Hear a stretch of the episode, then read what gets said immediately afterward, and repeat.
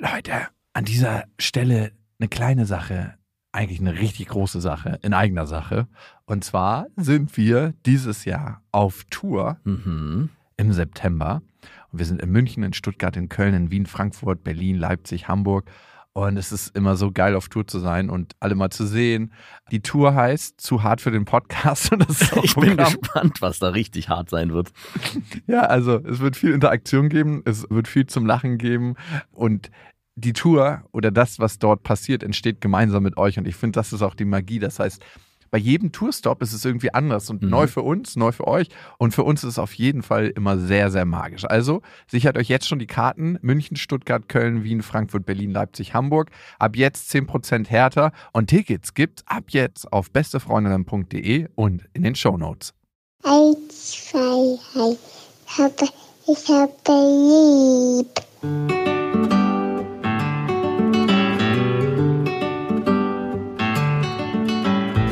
Das sind beste Vaterfreuden. Keine bösen Wörter. Die Fremde, alte Schöpfe! Setz dich bitte hin. Der langweilige Podcast übers Kinderkriegen mit Max und Jakob. Hallo und herzlich willkommen zu Beste Vaterfreuden. Hallo.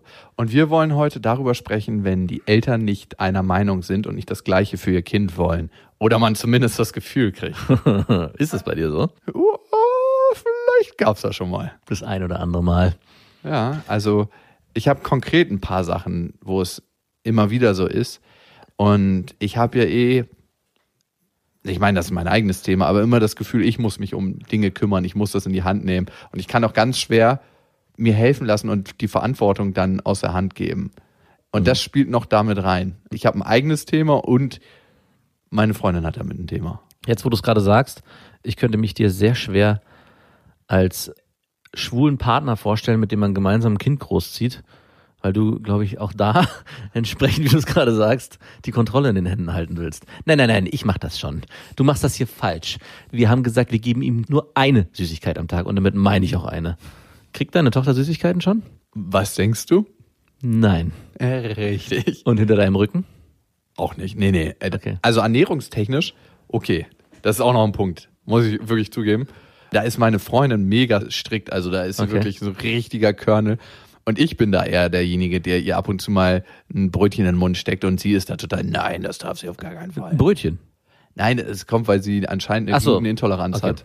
Also, das hat die Heilpraktikerin gesagt. Ich dachte, ihr seid so krasse Weißbrot-Fanatiker. Ah, gut. Nee, nee, nee. Also, meinetwegen darf sie das. Und unter uns gesprochen, ab und zu, wenn meine Freundin nicht guckt, gebe ich ihr natürlich auch mal Brötchen. Aber ganz, ganz selten. Ganz, oder ganz wenig nur dann. Und eigentlich nur die Kruste, die harte. Nur so ein bisschen zum Knabbern. Nicht runterschlucken, nur lutschen. Ich würde dir mal empfehlen, wenn deine Tochter ein Jahr ist, so lange haben wir auch gewartet, ihr mal ein kleines Stück Schokolade zu geben. Ganz ehrlich, ich, ich esse im Moment selber gar keinen Zucker. Mhm, ja. Und dann das Gesicht zu beobachten. Allein für diesen einen Moment. Auf gar keinen Fall. Das ist so, als ob du einmal Drogen nimmst wahrscheinlich und denkst so, wow. Und jedes Mal, wenn du dann wieder auf eine Party gehst, denkst du, wow, die Party ist schon geil, aber sie könnte noch, Noch ein bisschen besser. besser werden. Also bei mir war das nie so, aber ich habe das Wie du dann, wenn auf so einer Smoothie-Party, wo irgendwie alle nur so Kräutertees und Grünkohl-Smoothies trinken, auf einmal so, ein- so ein klein mit aus seinem Flachmann, aus der Jacke so, klick, klick. oder drei, vier LSD reinschmeißt in den Ah, Punsch. super Party. Die Kraft der Kräuter. nee, da ist sie wirklich super, super strikt. Und wahrscheinlich haben wir so unsere Bereiche, wo wir Mhm. strikt sind. Und ich bin bei anderen Sachen, dass ich mir andere Sachen wünsche. Und da ist sie nicht so. Aber jeder auch seinem Naturell entsprechend, ne? Was würdest du sagen, sind deine Bereiche? So, nenn mal zwei. Austausch, also Kontakt mit anderen Menschen. Mhm. Und Handy. Dass sie nicht am Handy rumspielt. Ja, ich will einfach, dass sie das gar nicht in der Hand hat. Mhm. Obwohl ich das ja schon mal in der Hand habe. Das ist auch dein Handy, ich meine.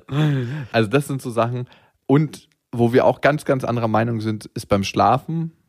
Und bei der Ernährung würde ich sagen, überschneiden wir uns schon ganz gut. Aber es gibt so wirklich die Bereiche. Und das Gravierendste ist wirklich andere Kinder treffen und Austausch. Und Ernährung, da ist sie auf meiner Linie in Sachen Zucker. Ja. Du musst das mal ausprobieren. Meine Mutter probiert ungefähr alle zwei Wochen was Neues aus in Sachen Ernährung. Die ist dann wirklich so, ich habe jetzt meine Ernährung gefunden und ich denke mir so, hm, Ich habe jetzt schon wieder meine Ernährung gefunden. es ey, das heißen. geht seit meiner Kindheit so. Ne? ja. Wir mussten wirklich alles mitmachen. So, jetzt sind wir glutenfrei und dann ernähren wir uns kohlenhydratearm und jetzt nur noch Gemüse und mein Körper hat schon jede Diät gesehen.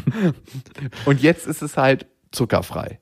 Und das ist das Erste, wo ich sage, das macht krass Sinn. Das ist nicht ganz so leicht, weil du kannst eigentlich, in allem ist heute Industriezucker drin. Ja.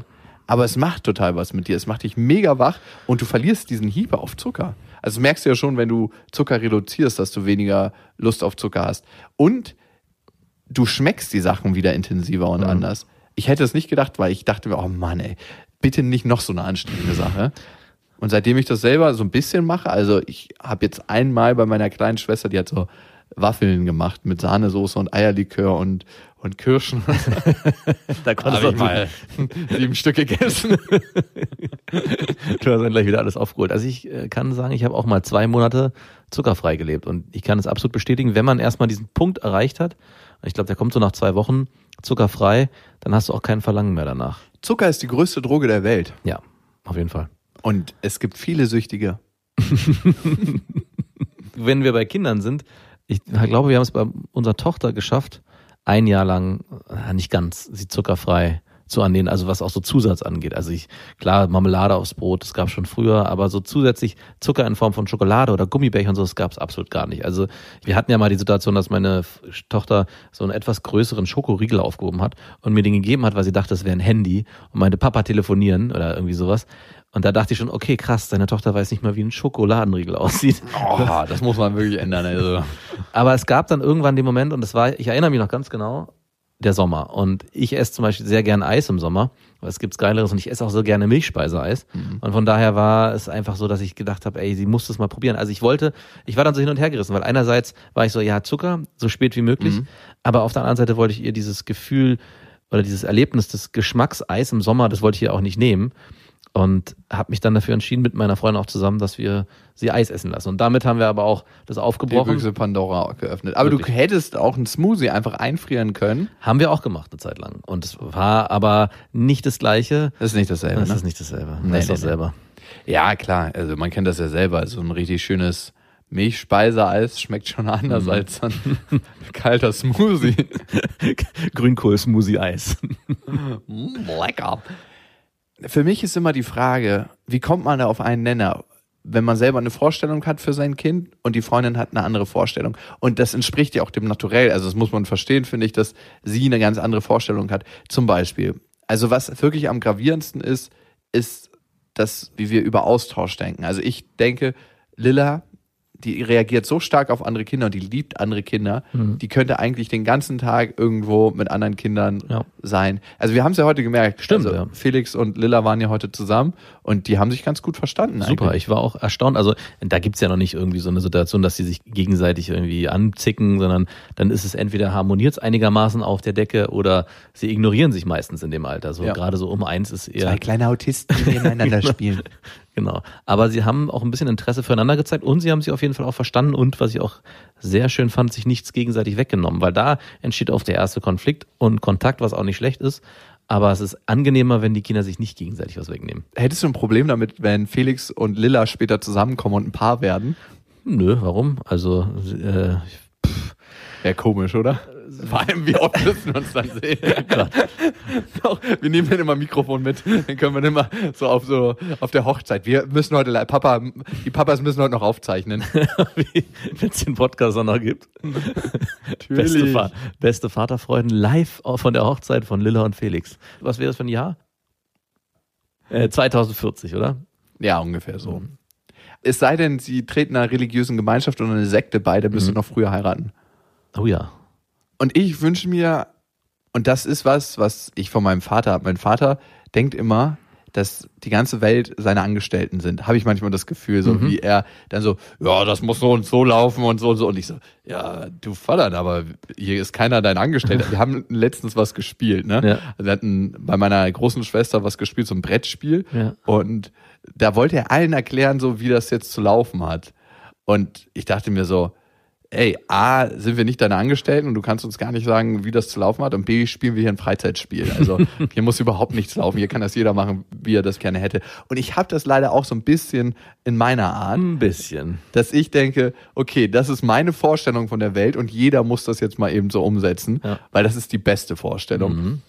Und dementsprechend, ich wünsche mir für Lilla, dass sie eigentlich täglichen Austausch hat mit anderen Kindern Ja.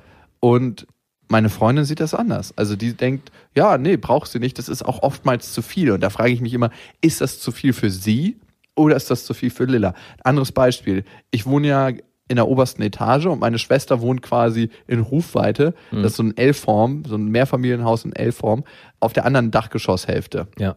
Und meine Cousinen, meine Nichten, die wollen super oft rüberkommen und die haben Lilla auch total krass lieb, die knutschen sie dann Klar. ab oder tragen sie überall mit hin und so. Und ich denke mir, ey, solange sie nicht weint, ist Ja. das schon in Ordnung, wenn die das so untereinander ausmachen. Klar. Sie kann sich ja abgrenzen und ihre Grenzen zeigen, das kann sie ganz gut. Und ich würde die eigentlich fast jeden Tag rüberkommen lassen, aber meine Freundin will das nicht, weil sie sagt, das ist zu viel fürs Kind. Und da frage ich mich, ist das wirklich zu viel fürs Kind? Oder Nach dieser Theorie dürfte man ja kein zweites Kind bekommen. Na, das ist was anderes. Da würde man sich ja jeden Tag dran gewöhnen. Also, oder Genau. oder vielleicht wäre es auch zu viel. Da müsste man die immer unterschiedlich schlafen schicken. das eine würde dann. Genau. Aber was würdest du da machen? Guck mal, ich kann das ja nicht quasi kontrollieren, meine Vorstellung von der Welt, Nee. weil ich bin ja arbeiten in der Zeit. Und was würdest du dann machen? Und wenn ich nachmittags zum Beispiel extra früher nach Hause komme und sage, ey, es kommen noch die beiden Nichten rüber, Ja. dann werde ich so krass angeschnauzt, dass dann erstmal für zwei Stunden die Stimmung kacke ist. Also ich glaube, von außen kannst du da gar nicht so viel machen. Wenn deine Freundin zu Hause ist mit dem Kind, ist sie diejenige, die dann die Lebenswelt des Kindes in gewisser Form auch bestimmt. Wenn du da bist, finde ich schon, dass du es in gewisser Weise auch forcieren kannst, beziehungsweise nicht forcieren, aber gemeinsam besprechen und dann auch einfordern. Und das ist das, was ich zum Beispiel mit meiner Freundin mache, dass wir immer gucken, was ist das, was wir beide gemeinsam wollen. Natürlich entscheidet jeder auch mal alleine, das ist auch ganz wichtig, aber in solch wichtigen Entscheidungen, und die finde ich wichtig für ein Kind zu entscheiden, was möchte ich, was möchtest du, und dann einen Konsens zu finden, dass beide damit leben können. Da müsste man einen Kompromiss aushandeln. Ja, okay, was wäre denn, wenn deine Freundin immer davon überzeugt ist, dass das Kind überlastet ist und überfordert und du denkst es halt überhaupt nicht, weil ich glaube nicht, dass andere Kinder meine Tochter überfordern. Dann müsste sie mir das in irgendeiner Form sie sagt- glaubhaft, äh, glaubhaft Ja, mach ich beweisen. nicht. Mach ich nicht? Ist einfach so. Also ich merke gerade, wie schwer ich mich damit tue, weil ich das so nicht erlebe und merke auch gerade, was für ein Luxus ich da erlebe, dass ich das so offen auch mit meiner Freundin kommunizieren kann und immer von beiden Seiten geguckt wird, was will der eine, was will der andere und was ist das Beste fürs Kind. Also die Entscheidung am Ende ist immer von uns aus so gesteuert, dass wir beide eigentlich das Beste fürs Kind wollen und so lange abwägen, dass wir in der Meinung sind, das passt. Zum Beispiel hatten wir letztens eine Situation, meine Tochter geht jeden Freitag, gehe ich mit ihr zum Schwimmen, Babyschwimmen ist es ja nicht mehr und sie hat sich vorher schon gefreut, eigentlich mit mir dahin zu gehen. Eigentlich gehe ich ja mit ihr dahin. Ich war aber den ganzen Tag und die Nacht davor nicht da und kam dann und obwohl sie sich gefreut hat, kam dann so ein plötzlicher Widerstand. So, sie will doch nicht. Angezogen, ja, kennt vielleicht jeder. Angezogen, fertig, los geht's, Freude, bumm, Schalter umgelegt, angefangen zu meckern, irgendwann auch zu weinen und sie will nicht zum Schwimmen. Und saßen dann so im Flur und ich bin eh bekannt dafür, dass ich mich dann in solchen Situationen eher nicht so durchsetzen will, sondern versuch's dann zwei, dreimal und dann sage ich, na gut, okay, wenn sie nicht will, bedürfnisorientiert, dann kann sie nicht und möchte nicht, also lass ich sein. Geht zurück ins Haus, meine Freundin fragt dann, was los ist und dann besprechen wir das mit Marie gemeinsam und sie sagt, sie will definitiv nicht. Mama, sie will definitiv nicht, Mama soll mitkommen. Und meine Tochter meinte dann, sie will unbedingt, dass Mama mitkommt. Und wir haben gesagt, das geht nicht, ja, weil Felix war schon im Bett und wir konnten die Situation nicht anders gestalten und haben auch überlegt, wollen wir sie auch für sie anders gestalten. Also wir waren dann so in der Zwickmühle, sollen wir uns jetzt durchsetzen, als Eltern auch gegen den Willen des Kindes entscheiden. Also ich habe sie dann inzwischen auch gepackt und auf den Arm genommen und wollte Und hast du noch geschafft, kräftemäßig? gerade so. Und da hat sie halt richtig krass protestiert und das hat sich in dem Moment auch so falsch angefühlt, dass sie gesagt hat, nee, das möchte ich auch nicht. So, und dann Ey, haben wir, weißt du, was so geil ist? Ich glaube, deine Tochter, habe ich manchmal das Gefühl, hat so all den Widerstand in einer Person, den, die du auch im Leben manchmal hast. wahrscheinlich, ja. Das ist so krass, wenn ich sie sehe. Auch das ist, sie ist ein super niedliches, hübsches Mädchen. Aber sie hat so krass ihren eigenen Willen und das habe ich bei noch keinem Mädchen in dem Alter Ja. festgestellt. ich erlebe auch diesen Widerstand, den sie hat. Das ist auch eine Sache, wo ich vor allem auch immer wieder dann aufgebe. Also es ist bezeichnend. Ja, sie gibt, sie gibt nicht auf, aber sie geht in den Widerstand, merkt, damit erreicht sie bei mir was, weil ich dann auch, also ich werde dann ziemlich zurück und sage, okay, dann willst du nicht. Bei meiner Freundin ist es anders. Wenn die allein ist, dann fluppt die Sache besser. Aber ist das eine Dynamik, eine Beziehungsdynamik zwischen euch beiden, zwischen deiner Freundin und dir? Nein, zwischen meiner Tochter und mir. Ah, okay, und du, deine Freundin und du, ihr habt diese Dynamik gar nicht. Würde ich nicht so in der Intensität behaupten, nein. Okay, weil Vielleicht irgendwoher muss es ja haben. Ja, da sind wir wieder bei Erziehung und Charakter. Ne? Ich, in gewisser Mhm. Weise ist es natürlich immer eine Mischung aus beidem, aber ich glaube, in dem Fall ist es vor allem auch ihr Charakter, dass sie so ist. Aber zurück zu meiner Geschichte, worauf ich eigentlich hinaus wollte, ist, dass wir dann im Flur mit ihr gesessen haben und meine Freundin dann mir so zuflüsterte, wollen wir ihr was Süßes geben? So, mit süßem Bestechen, ausnahmsweise. Und ich habe dann so kurzweise so ein, auf keinen Fall, war auch sofort so, hey, das machen wir nicht. Und dann dachte ich so, Moment, ist es vielleicht doch für die Situation, um die aufzulösen, weil wir wussten, wir tun ihr damit ja einen Gefallen, wenn sie zum Schwimmen geht, das Richtige oder eine Entscheidung, die man vertreten kann, haben dann aber beide, ich habe dann gesagt, nein, möchte ich nicht, habe dann auch über ihre mögliche Entscheidung einfach drüber gebügelt, habe dann auch gemerkt, das ist aber auch nicht richtig. Also einfach die Entscheidung, die sie mir angeboten Mhm. hat, zu nehmen und in die Tonne zu werfen, ist genauso falsch wie zu sagen, wir machen das und so. Die Sache hat sich dann so aufgelöst, dass irgendwann meine Tochter meinte, ach, jetzt würde ich gern gehen, nachdem sie schon halb ausgezogen war.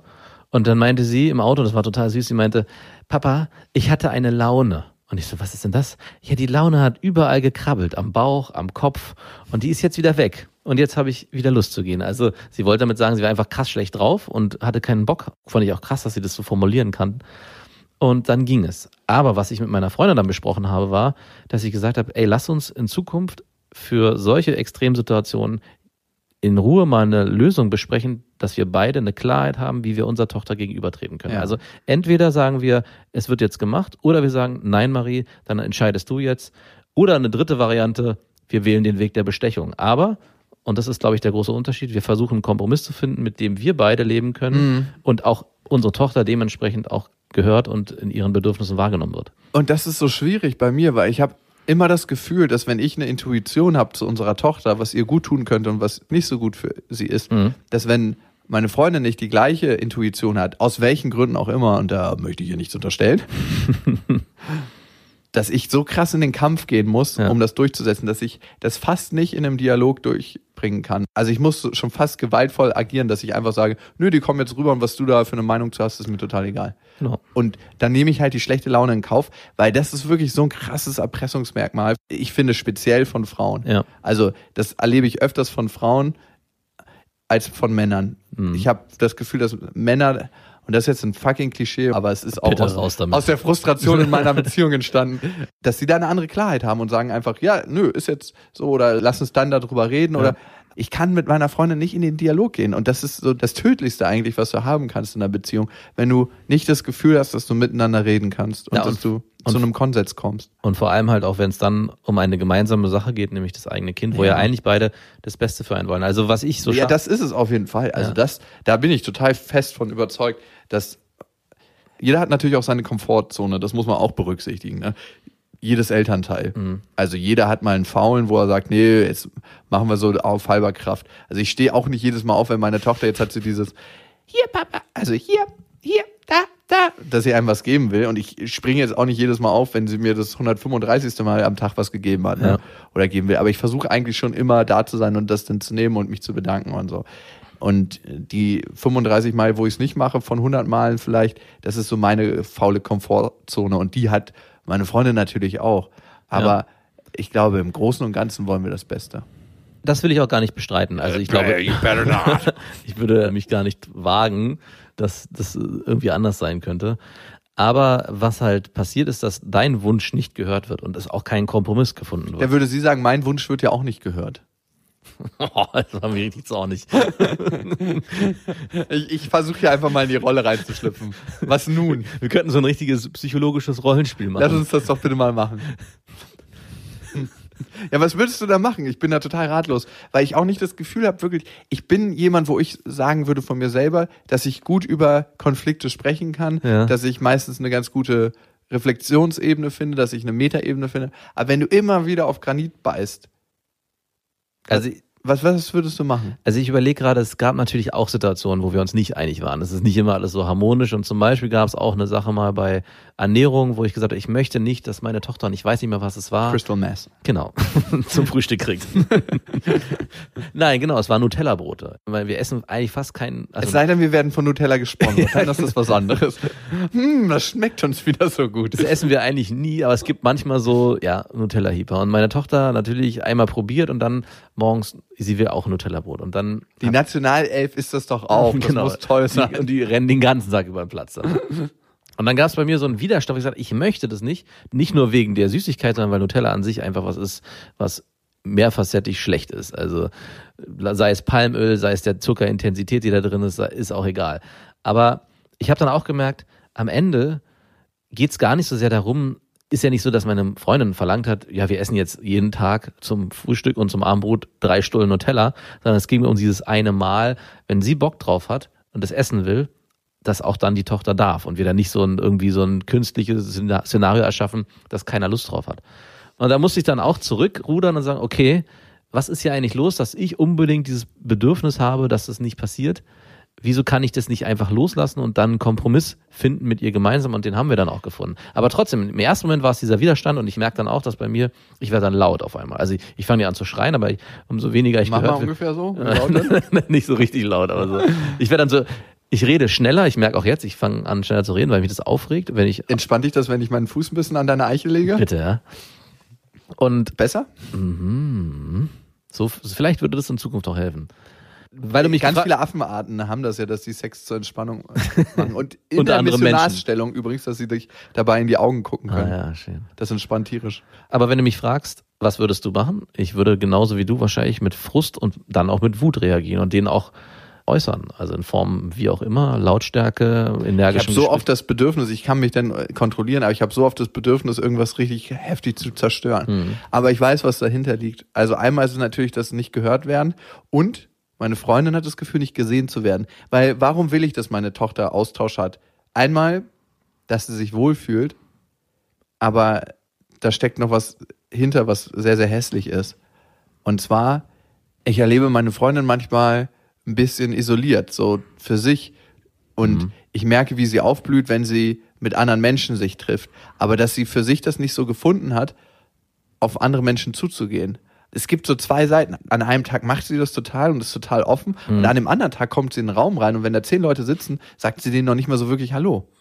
Also es ist total krass. Ich meine, heute saßen wir im Büro und deine Freundin war da und sie kam rein und hat deiner Freundin nicht persönlich Hallo gesagt. Ist dir das aufgefallen? Hm, Nee, ich hab's, äh, glaube ich, ignoriert. Frag mal später deine Freundin, der wird es aufgefallen sein.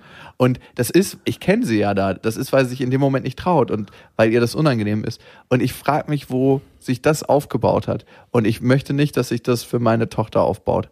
Ja, das kann ich verstehen. Du möchtest eigentlich, dass eine Eigenschaft, die du bei deiner Freundin jetzt nicht unbedingt als positiv bewerten würdest, nicht auf deine Tochter sich überträgt. Ich möchte, dass meine Tochter für sich die Mittel und Werkzeuge im Leben bereit hat, um den sozialen Austausch zu pflegen, den sie sich selber für sich wünscht. Genau. Und das merke ich bei meiner Freundin, dass sie das, glaube ich, nicht hat. Und das ist was, worüber wir nicht oft reden, aber ich glaube, darunter leidet sie auch. Und ich möchte nicht, dass meine Tochter darunter leidet. Ich bin ja auch in der Form isoliert, aber auf einem ganz anderen Level. Ich kann jedem Hallo sagen und auf Leute zugehen. Aber trotzdem bin ich ja auf meine Art auch ein Stück weit isoliert. Also wir sind auf einer Skala in ganz extremen Richtung genau an der anderen Seite. Also ich lasse nicht wirklich viele Menschen an mich ran, würde ich sagen. Das macht sie auch nicht, obwohl ich sehr viel Kontakt mit Menschen habe. Ja. Und sie hat eher wenig Kontakt zu Menschen. Lässt sie dafür die wenigen auch ran? Okay. Auch überhaupt nicht. Vielleicht ist ein ganz gutes Beispiel. Ich habe eine ganz gute Freundin von ihr, hat sich gerade von ihrem Freund getrennt. Beziehungsweise er hat mit ihr Schluss gemacht. Mhm. Und da habe ich sie gefragt, und wie geht's ihr jetzt damit? Und da hat sie gesagt, das habe ich gar nicht gefragt. Wow. Und dann dachte ich mir so, wow, wenn das so das Level ist, wie ihr euch unterhaltet und Ja. wie ihr euch austauscht, das ist ja immer nur ein Zeugnis davon, wie du mit dir selber umgehst und was du dir selber für Fragen stellst. Mhm. Und ich glaube, manche Leute wollen gar nicht an diese Emotionen in sich heran und die wollen gar nicht das aufmachen, diese Büchse und das spüren, weil es ist immer mit dem Risiko verbunden, eine Traurigkeit und ein trauriges Gefühl und ein Gefühl zu empfinden, was nicht so schön ist. Ja.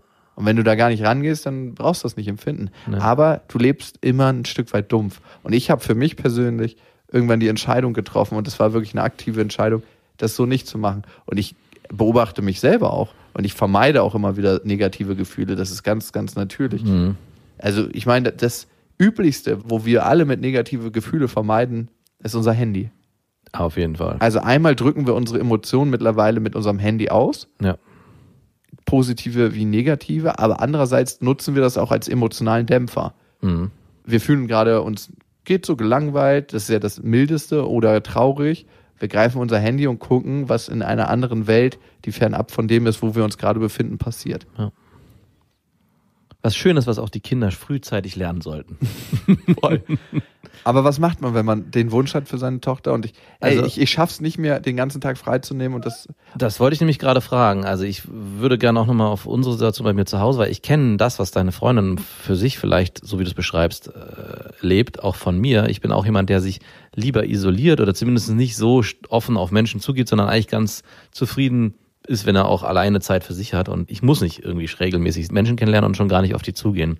Und wir hatten diese Diskussion, also meine Freundin und ich, auch schon mal, und sie hat mir gesagt, sag mal, wenn sie nicht sich regelmäßig mit Freundinnen treffen würde, die Kinder haben, dann würde Marie damals komplett alleine und vereinsamen. Also es stimmt schon, dass ich mich überhaupt nicht darum schere, inwieweit irgendwelche Treffen stattfinden. bist du in der komfortablen Position. Immer wenn du den Wunsch nicht hast, dann bist du in der komfortablen Position, wenn du wunschlos glücklich bist. Genau. Und da wäre aber mein, also ich- es ist schon mein Anspruch, dass das passiert, aber dadurch, dass es meine Freundin übernimmt, muss ich es nicht machen. Jetzt ist die Frage, würde ich es machen, wenn wir beide so wären? Also würde ich dann für mich den Impuls haben zu sagen, ey, eigentlich gehört es dazu und mir ist es wichtig, dass sie frühzeitig viel Kontakt zu anderen Kindern hat, würde ich das dann übernehmen? Und dann wäre meine Frage an dich, wenn es dir so wichtig ist, wäre der Kompromiss vielleicht, dass du versuchst, zweimal die Woche als Beispiel zu sagen, hey, ich schnappe mir heute den Vormittag Lilla und treffe mich mit Max und wir gehen mit Felix schwimmen, als Beispiel. Oder du gehst mit deinen Nichten zusammen mit Lilla für zwei Stunden auf den Spielplatz. Also könntest du diesen Part übernehmen, der dir so wichtig ist und den Part, den deine Freundin für sich mit Lilla hat, nämlich dass sie sagt, das ist ja eine zu große Belastung für Lilla, dann leben, indem sie die anderen Tage entspannt den Alltag in der Wohnung verbringt zum Beispiel. Also es klingt jetzt auch ein bisschen dramatischer, glaube ich, habe ich es formuliert, als es, es ist nicht so, dass sie überhaupt gar keinen Austausch hat mit anderen Menschen. Ne? Nein, nein, das habe ich Aber schon es verstanden. ist trotzdem so, dass ich mir das mehr wünschen würde. Also es gibt das ja wäre eine gute Idee auf jeden Fall, das dann selber in die Hand zu nehmen. Also ich mache es ja, dass ich einmal die Woche mit ihr separat schwimmen gehe, dann einmal die Woche mir eine Zeit nehme, wo ich nochmal Zeit verbringe, auch tagsüber, nicht immer nur in den Abendstunden. Ja. Und eine Sache, ich habe manchmal, das ist ganz, ganz komisch, wenn meine Freundin mit im Haus ist, fühle ich mich mit meiner Tochter manchmal so ein bisschen überfordert. wenn meine Freundin weg ist und wir nur alleine sind, dann ist es so ganz natürlich, als ob wir zwei Menschen sind, die schon immer zusammen waren. Das ist aber, glaube ich, ein normales Gefühl. Das kenne ich auch, dass man in dem Moment, wo die Freundin da ist, die ja eigentlich die ganze Zeit hauptsächlich sich um die Kinder kümmert, ist man immer so, äh, mache ich das hier gerade richtig? Es ist noch nicht mal so mit richtig machen, Nee, sondern aber- es ist so, als ob ich dann nur 40 Prozent der Verantwortung habe. Genau. Das ist ganz komisch. Genau. Und wenn ich dann mit Lille alleine bin, dann treffe ich die Entscheidung auch ganz anders. Und Genau, das ist auf jeden Fall auch ein Faktor, den ich von mir auch kenne. Und das Merkwürdige ist, die Kinder merken das so krass und passen Spüren sich das total durch. drauf an. Wir haben zum Beispiel auch eine ganz unterschiedliche Meinung zum Schlafen. Also erstmal abschließend zu dem Punkt, was du gesagt hast, ein guter Punkt, zu sagen, ich übernehme mehr Verantwortung in den Wunschgebieten von mir. Genau. Und das mache ich jetzt auch aktuell gerade, zu sagen, meine Freundin will, dass unsere Tochter erst mit anderthalb oder zwei in den Kindergarten kommt und ich sage, halbtags, und dann hat sie mehr Austausch, ist es jetzt schon gut eigentlich. Und du kannst gerne dabei sein oder ja, sie früher abholen oder was auch immer. Machst du dann die Eingewöhnung? Kann ich gerne machen. Das würde ich gern sehen. Ich wette mit dir, dass sie da überhaupt gar nicht so ein Problem mit hat. Nee, nee, sie nicht, aber es geht um den Zeitaufwand, der das bedeutet. Das ist äh, eine Sache, wo ich sage, wow. Zwei Wochen. Ja, zwei Wochen jeden Tag, jeden Vormittag und bis eigentlich fünf Stunden gebunden durch die ganze Sache. Ich habe ja nach hinten hin Luft. Ich kann ja so lange arbeiten. Genau, stimmt. Doch, wenn, wenn sich das ergibt, schon. Und Cool. jetzt bin ich gerade aktuell auf Kitasuche, was übrigens der nervigste Job der Welt ist. Mach doch mal einen Aufruf, vielleicht kennt ihr jemanden. Vielleicht kennt jemand in Berlin noch einen schönen Kita-Platz in Kreuzberg. Würde gerne her damit. Aber es ist vielleicht am Ende zumindest der Kompromiss, der lebbar ist und möglich ist für euch, wenn es anders nicht machbar ist. Wenn ihr zumindest in der Einigung euch nicht an dem Punkt trefft. Ich würde es mir halt gerne anders. Ja, also ich wünsche es mir halt anders, weil es so irgendwie manchmal so extrem anstrengend ist. Mhm. Es ist so fucking anstrengend. Das vergiftet auch alles, was man hat irgendwie. Mhm. Weil du merkst, du kommst von der Arbeit nach Hause und bist schon erschöpft und du wirst eigentlich genauso gefordert wie da, wo du arbeitest. Also was in Ordnung ist. Ne? Ich meine, ich will mich jetzt auch nicht nur auf die faule Haut legen zu Hause, aber ich möchte schon, dass mein Zuhause ein Stück weit ein Ort der Entspannung ist. Ja. Und das ist es bei mir nicht. Und das Na, vor allem diese Kämpfe zu führen am Ende sind ja das, was schlaucht. Also immer wieder in die Diskussion zu gehen und keinen Kompromiss am Ende zu finden. Also festzustellen, jeder erzieht eigentlich das Kind parallel so ein bisschen, zumindestens in den Wunschgebieten, wo er das für sich als wichtig empfindet. Und der Widerstand gegen mich ist ja nicht ein Widerstand für meine Sicht, wie unsere Tochter erzogen werden sollte oder was sie für sich Mhm. erleben sollte, sondern der Widerstand, den wir beide haben, ist die Nicht-Akzeptanz von meiner Freundin. Und Naja. das lässt sie mich über unsere Tochter spüren. Beziehungsweise die Nicht-Akzeptanz von euch beiden für die Ansicht des anderen. Und das lasst ihr beide. Oder das Leben, wie sie das führt. Ja, genau. Also, und das kann ich ganz offen sagen. Ich kann das akzeptieren für sie. Also, ich hatte früher, und früher ist jetzt noch nicht so lange her, ein Jahr ungefähr. Mhm. Früher hat mir das leid getan für sie und ich habe es mir anders gewünscht, weil ich immer gemerkt habe, wie krass sie aufblüht, meine Freundin auch, wenn wir mit anderen Menschen zusammen sind und wie sie dann wird und wie gut ihr das tut. ja. Und ich habe mir dann immer gewünscht, dass das öfters passiert für sie. Und irgendwann habe ich gedacht, wenn sie sich selber diese Möglichkeiten nicht schafft in ihrer Umwelt, dann ist das ihr fucking Problem. Ich kann das nicht mehr emotional an mich ranlassen, Mhm. Weil mich das so lange in irgendeiner Weise beschäftigt hat. Es ist einfach so, als ob ich das ausgegliedert habe. Ah, okay. Aber dementsprechend ist sie auch ein Stück weit emotional von mir entfernt. Ja. Das ist eine ganz komische Sache, weil mich das so betroffen macht, dass ich sie einfach auf Abstand bringen musste. Mhm. Und dieses mit der Dynamik, das habe ich dir erzählt, wenn man mit seinem Kind zusammen ist, ohne die Mutter ist es nochmal ganz anders. Es ist so, als ob das Kind sofort checkt, okay, hier ist kein zweiter Faktor, auf den ich mich beziehen kann. Und wir waren jetzt wieder beim Schwimmen. Es ist immer so geil. Hier, wir sind in so einem, Ge gehst du da alleine hin mit deiner Ja. Tochter? Ah, okay. also manchmal mit meiner Freundin zusammen, aber in letzter Zeit immer alleine, weil ich merke einfach, das ist auch eine andere Zeit, wenn man alleine ist. Absolut. Und die alten Omas, ne, das ist so eine Therme, wo wir im Moment hingehen, weil unser anderes Schwimmbad hat geschlossen und da ist richtig schönes warmes Wasser. Mhm. Und die alten Omas, die fahren so auf sie ab. Das ist unglaublich und kommen dann immer an, alle nackt, alle wirklich nackt. Wirklich? Ja, das ist, eine, das ist ja eine Sauna. Hat deine Tochter dann auch mal so ein Stück Haut in der Hand, was sie dann so bis zur Sauna mitzieht? Ich habe mein Handtuch vergessen. Hier hast du meins. Das ist ihre Haut. Ey, das ist schon immer geil, wenn die dann so nackt vor einem stehen und dann mit einem reden. Und die kneifen natürlich Lille auch immer in die Wange. Das ist so ein alter Oma-Move. Boah, ey. Der Ja. kommt, ich glaube, der kommt aus der Nachkriegszeit, von wegen hast du auch genug gegessen. Ja, und ich denke mir immer, ey, ganz ehrlich, die haben so einen schönen Moment, die Omas, die, Mhm. was sie erleben in diesem Moment. Und ich guck Lilla immer ins Gesicht und wenn sie nicht wegzieht und sondern die anlächelt, dann denke ich mir, das ist ein Moment, der ist in Ordnung zwischen Ja. den beiden.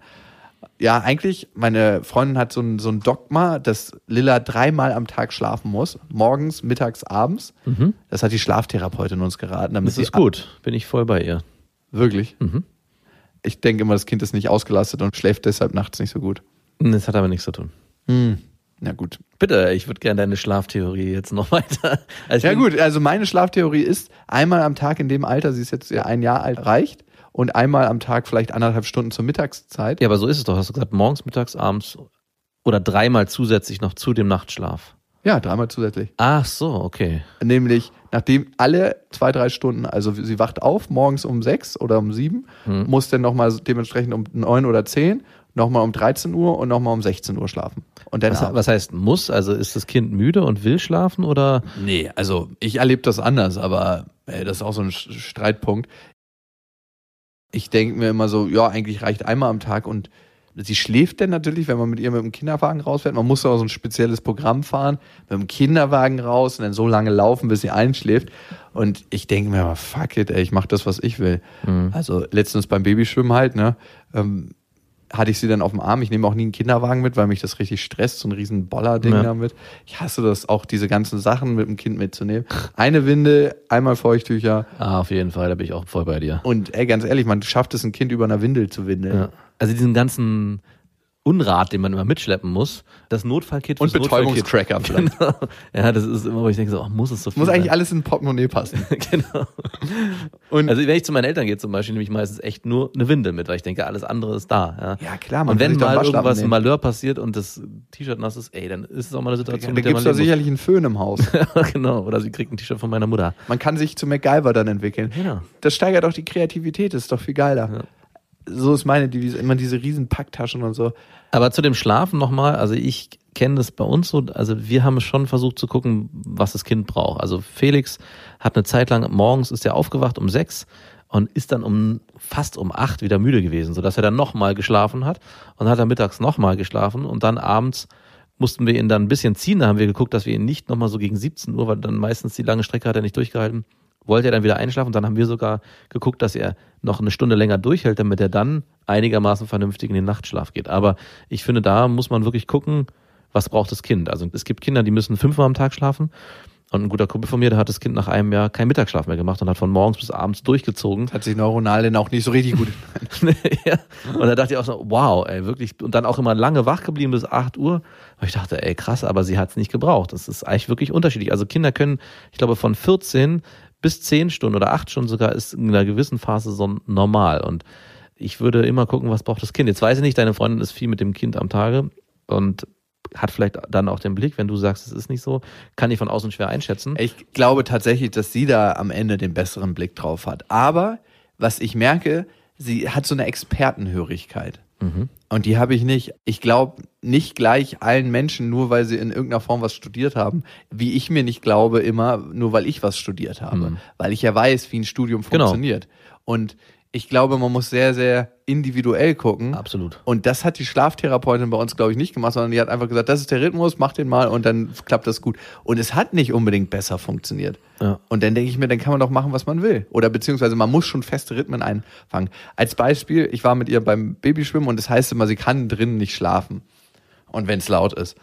Ich war mit ihr essen und ich hatte sie einfach auf dem Arm und sie ist dann auf dem Arm weggeknackt und ich habe ganz gemütlich gegessen. Ich habe mir richtig viel Essen bestellt, also wirklich richtig viel und habe das ganz in Ruhe aufgegessen. Es war tierisch laut und sie hat total seelenruhig auf meinem Arm geschlafen und dann denke ich mir, wow, wenn man Kinder einfach mal so ein bisschen mitlaufen lässt und Ja. das gar nicht so kompliziert macht, so, uh, alles muss ich jetzt nach dem Kind richten und es ist doch für alle Beteiligten viel angenehmer und darum ist es auch für mich viel angenehmer, wenn meine Freundin manchmal nicht dabei ist, weil es wird nicht so ein Dogma aus den Scheißsachen gemacht.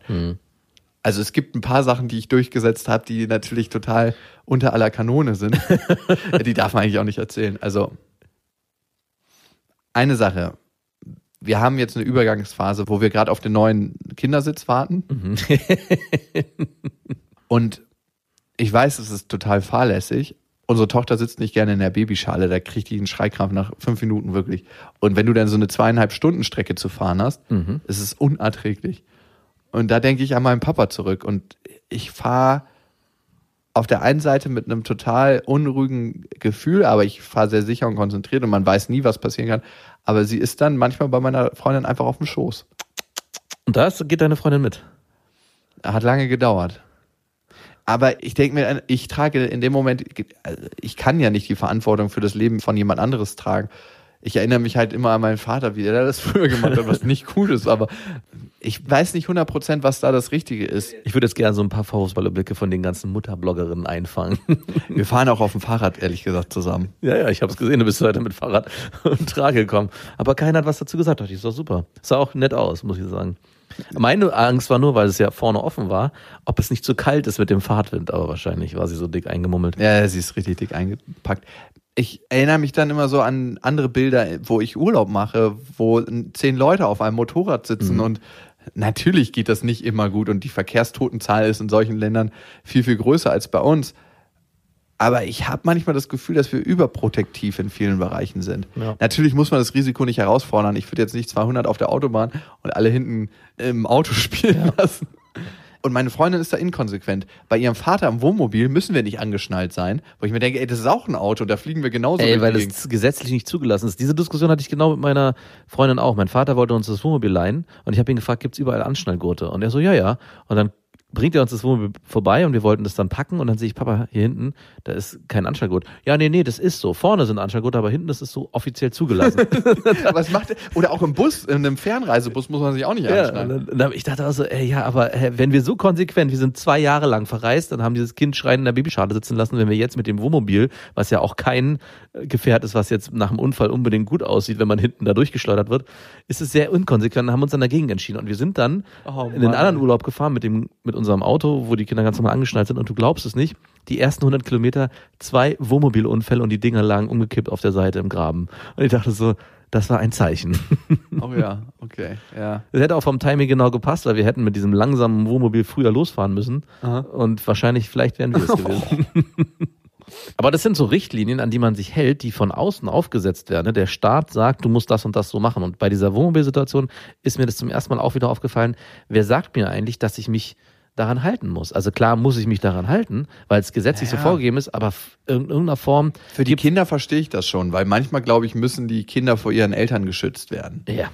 Und in meinem Fall könnte man sagen, ja, das ist so. Ob das Jugendamt vielleicht bald mal bei dir anruft? Vielleicht, ja, maybe. Also, ich würde sagen, ich mache viele Sachen richtig, aber es gibt ein paar Sachen, die ich definitiv falsch mache. Aber ich frage mich immer, ist es besser, dass sie zweieinhalb Stunden ihren Schreikampf des Lebens kriegt Mhm. oder entspannt auf der Landstraße auf dem Schoß sitzt? Sag du es mir. Ich habe darauf keine richtige Antwort drauf. Ich sag ja, wir hatten auch Das unser ist ein Kind- moralisches Dilemma. Das ist ein moralisches Dilemma, absolut. Wir haben unser Kind auch aus dem Sitz genommen, die letzten fünf Kilometer zur Raststätte und meine Freundin hat dann gestillt, weil wir auch genau diese Diskussion hatten. Es schreit sich da zu Tode, es hat sich verschluckt und äh, hustete und es war wirklich so ein Krampf, das zu ertragen, dass ich dachte, ey, ich fahre jetzt auf der rechten Spur 80, ganz easy peasy, ohne irgendwie, ohne dass ich die Gefahr irgendwie provoziere und du nimmst ihn jetzt raus und wir stillen dann die letzten zwei Kilometer bis zur Raststätte Aber durch. war das ein Kampf? Das war Da nicht musstest unbedingt, du schon mal kurz laut werden, oder? Nee, das war eine Entscheidung, die wir ja wirklich auch beide getroffen haben. Also es war, Wie schafft ihr das, so eine Entscheidung zusammen in Stresssituationen zu es ist nicht so gewesen, dass beim ersten Mal wir das Kind rausgenommen haben, sondern es war am Anfang natürlich schon so, nein, das mache ich nicht. Ja, bestimmt hast du recht. Und irgendwann waren wir dann an so einem Punkt, dass wir gesagt haben, ey, okay, ja, und das, aber komischerweise, wenn man einmal diesen Schritt gegangen ist, Dann ist es ganz leicht. dann weicht es dann auch immer mehr auf. Dann wird gleich beim ersten Ton. Das Kondom wird hier nicht gebraucht. ja, genau, das Kondom, vielleicht auch das. Dann bin ich so, dass ich sage, ey, diese ganzen Richtlinien, wenn man erstmal, so entstehen auch Schwerverbrecher, die so ganz peu à peu Oh anfangen. nee, den Müsli-Riegel, den brauche ich ja nicht Oh, den bezahlen. Kaugummi hier und dann Oh, irgendwann. Jetzt kann man in die Tasche reingestolpert. Komisch, ne? Man, man tastet sich so ein bisschen ran an dieses moralische Dilemma und auf einmal ist es total okay. Komisch, wirklich komisch. Okay, hast du für mich einen Lösungsvorschlag? Also wie kann ich solche Themen auflösen? Ich glaube, wir haben es vorhin schon kurz angedeutet. Es wird wahrscheinlich keinen Weg dran vorbeiführen, dass ihr in so einer gewissen Weise eure Wünsche und Bedürfnisse jeder für sich in der Form lebt mit eurem Kind, wie er das für sich braucht und es dann Mhm. nicht so unbedingt so einen gemeinsamen Konsens gibt und die Situation, wo ihr einen gemeinsamen Konsens findet, vielleicht euch ganz genau anzugucken, was ist da passiert. Was haben wir hier jetzt hier anders gemacht als vielleicht in den Situationen, die vorher so aneinander geraten sind. Und am Ende hast du auch gesagt, es ist ein Stück weit Wesen, ne? Und Mhm. ich habe nicht den Eindruck, dass sie ängstlich ist oder angstmotiviert ist. Überhaupt nicht. ich war auch nie angstmotiviert als Kind und ich muss sagen, die Welt erschließt sich anders. Und wenn ich das so sage, werde ich auch krass traurig, wenn ich da an meine Freundin denke, weil sie ist in vielen Bereichen angstmotiviert und ich würde ihr gern manchmal die Angst nehmen, aber das ist was, was ich nicht tun kann. Welcome to my world. Ja, ich meine, sie macht wirklich viele Sachen ganz großartig. Also, was ich toll finde, ist, dass sie so auf die Ernährung achtet und dass sie einfach rundum eine sehr, sehr fürsorgliche Mutter ist. Sehr liebevoll, sehr fürsorglich, sehr geduldig. Und das macht sie einfach mit einer Hingabe, die seitdem Lilla auf der Welt ist, da ist einfach. Und das ganz, ganz lange jetzt ja schon, ohne wirklich Pausen zu haben. Und das bewundere ich sehr. Also ich kann auch verstehen, dass sie in gewisser Weise, glaube ich, gerade in der Anfangszeit sich auch ein bisschen das Recht rausnimmt zu sagen, die Entscheidung, die treffe ich und die habe ich auch bisher alleine treffen müssen. Korrigiere mich, wenn ich da falsch liege. Also, was meinst du damit? Und insofern auch sich für sich entschieden hat, da lasse ich mir jetzt auch nicht mehr reinreden. Ich musste irgendwann für mich diese Entscheidung alleine treffen, wie ich zum Beispiel den Schlaf regel, weil vielleicht du nicht so viel da warst. Jetzt kommt wieder der Vorwurf. So dass sie dann am Ende sagt, wenn er jetzt sporadisch kommt und sagt, er möchte das jetzt anders haben, Kann er hier nicht seine Regeln obstruieren? Genau. Und da höre ich auch ein bisschen meine Freundin, die mal in einer Situation auch gesagt hat, ich habe das jetzt so gemacht, du warst nicht da und ich habe das jetzt so entschieden. Und dann dachte ich auch, ja stimmt, das ist auch ihr Recht, was soll ich machen? Ich kann jetzt nicht aus der Entfernung irgendwie fernwartungsmäßig sagen, Moment mal. Das Mach- geht so nicht. Ja, und ich glaube, den Raum muss man dann auch geben in Mhm. gewissen Situationen. Ja, wahrscheinlich hast du recht. Wir haben noch eine Hörermail. Wir freuen uns ja immer sehr über Hörermails. Also wir haben mehr als eine, aber eine, die wir vorlesen. Schickt uns die gerne an beste@bestefreundinnen.de mit dem Betreff Vaterfreuden. Und ihr könnt uns ja abonnieren auf Spotify, Deezer und iTunes und da eine Rezension hinterlassen. Das finden wir auch immer großartig. Und da hat die Hanna geschrieben, ich höre euch schon eine ganze Weile, angefangen mit Beste Freundinnen und seitdem ihr den zweiten Podcast habt, auch Beste Vaterfreuden. Ich muss oft über eure lockeren Sprüche lachen und mag die eher leichten Themen, finde aber die tiefer gehenden Themen und die emotionalen Gespräche viel, viel spannender und sie bleiben mir auch länger im Gedächtnis. Also gerne mehr davon. Wie waren die letzten Folgen? Eher was Leichtes oder eher was? Ich habe immer das Gefühl, dass ich hier so einen schweren Schleier hinter mir herziehe in der letzten Zeit. Hast du auch manchmal das Gefühl? Und wir, ja, auf jeden Fall. Also wir sind nochmal so ein bisschen, ich würde nicht unbedingt sagen Gothic. tiefer. Wir sind ein bisschen in die ja, es Gothic-Richtung. geht so, genau, es hat so was Düsteres bekommen, teilweise. Aber wir haben auch wieder, Ich von, Nee, von der Art? nicht du von der Art, sondern die Folgen, die wir, also das startete mit dieser Domina-Folge und da wurde es, hat es diesen Gothic-Anstrich bekommen. Oh. Und seitdem trägt sich das so ein bisschen durch, aber Gothic ohne Erotik, ne? genau, natürlich. Überhaupt nicht. Überhaupt also das ist so kehrt Teelichter anzünden auf dem Friedhof und die gehen immer aus vom Wind und man denkt, das ist ein Geist. Oh, jetzt muss ich wieder hin und die schon wieder anmachen. Ja, ja, und diese langen schwarzen Mäntel tragen, wo man immer drunter so schwitzt. Mhm. Und diese bescheuerten Frisuren. Also man muss auch sagen, ne, viel an diesem Gothic-Style ist total bescheuert. Ja, und vor allem die Frisuren und die Schuhe, die haben mich immer sehr oh gestört. Gott, oh ja, die Schuhe, da verfängt sich immer so viel Dreck in den Rillen, weil Ja. das sind ja immer so grobsohlige Schuhe, ne? Ja. Und auch so mit so Nieten und so. Und du bist ständig in irgendeinem Drogeriemarkt, weil du die Haarfärbung kaufen musst. Der Schwarze wäscht sich ja auch immer so schnell raus wieder. Und weil es auch immer bescheuert aussieht, wenn du dir die Augenbrauen nicht mitfärbst. Beides sieht bescheuert aus, wenn du die Augenbrauen mitfärbst und Gothic bist oder eben nicht machst. Genau. Also beides sieht kacke aus. Und dieses Bleiche immer, ne? Dass man immer drin bleiben muss. Und das muss man pflegen, ja, genau. Du das ist, ja, das ist was, was man pflegen muss. Ja. Viele Gothic-Leute haben ja so leicht fettige Haare. Ja. Wie machen die das? Ist das Wachs, was sie sich reinmachen, oder ist das einfach so, wenn man viel liegt in Särgen und so, dass, dass das dann so fettig wird? Ich glaube auch eher, dass wahrscheinlich die Bettwäsche nie gewaschen wird. Also sie duschen sich selber schon, aber die Bettwäsche ist so konsequent durchverdreckt, dass sich das in den Naja, Haaren- die sind ja nicht im Bett, weil die brauchen Ah, ja, ja. nachts brauchen die ja nicht ins Bett. Ach so, stimmt, die sind ja aber nachts unterwegs. Dann da tagsüber. Und tagsüber ist es wärmer, dann macht es auch wieder Sinn. Aber sie haben immer Style, weil sie immer schwarz tragen. Und das war ja auch in dem Film Matrix, wo Neo ja eigentlich auch einen Gothic-Style trägt. Der hat auch so schwere Schuhe an und so einen langen schwarzen Mantel bis auf die Haare. Und viele haben das ja danach gemacht, so einen schwarzen langen Mantel zu tragen. Das sieht unglaublich scheiße aus. Ja. Ja. Das sieht nur in Filmen gut aus. Ja. Gut, genug von den schwarzen Klamotten. Wir haben uns ja ein bisschen umorientiert farbtechnisch auf Instagram, ne? Mhm. Das sieht schön aus, finde ich. Mir also du pflegst den ja richtig und ich muss sagen, du hast ja wirklich ein Händchen be bewiesen. Also ich war selbst verwundert, ne? weil styletechnisch traue ich dir da normalerweise überhaupt nicht über den Weg. Aber du hast ja echt was getan. Könnt ihr mal auschecken auf Instagram. Das verändert sich jetzt hier gerade nach und nach. Mhm. Das wird ein, Sehr, sehr schön. ein organischer Prozess. Mm, organischer Prozess. So schöne Wörter, die du da benutzt. die schmeicheln meinen Ohren. Und ihr wisst ja, es gibt kein richtig oder falsch. Erziehung ist einfach anders. Macht's gut. Das waren Beste Vaterfreuden mit Max und Jakob. Jetzt auf iTunes, Spotify, Deezer und YouTube. Der 7-One-Audio-Podcast-Tipp.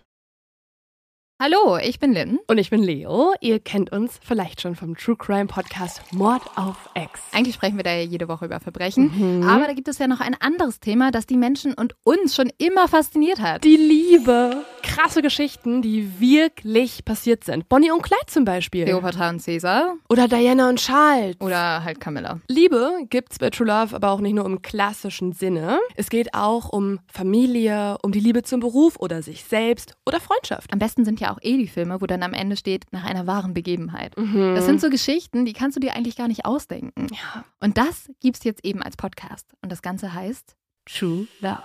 Ja, der Name sagt's eigentlich schon. Aus True Crime wird True Love. Krasse Geschichten, Plot-Twist und verrückte Protagonisten. Es ist also in anderen Worten ein Podcast für alle, die True Crime hassen, aber auch für alle, die True Crime lieben. Macht euch bereit für ein neues Podcast-Genre, True Love.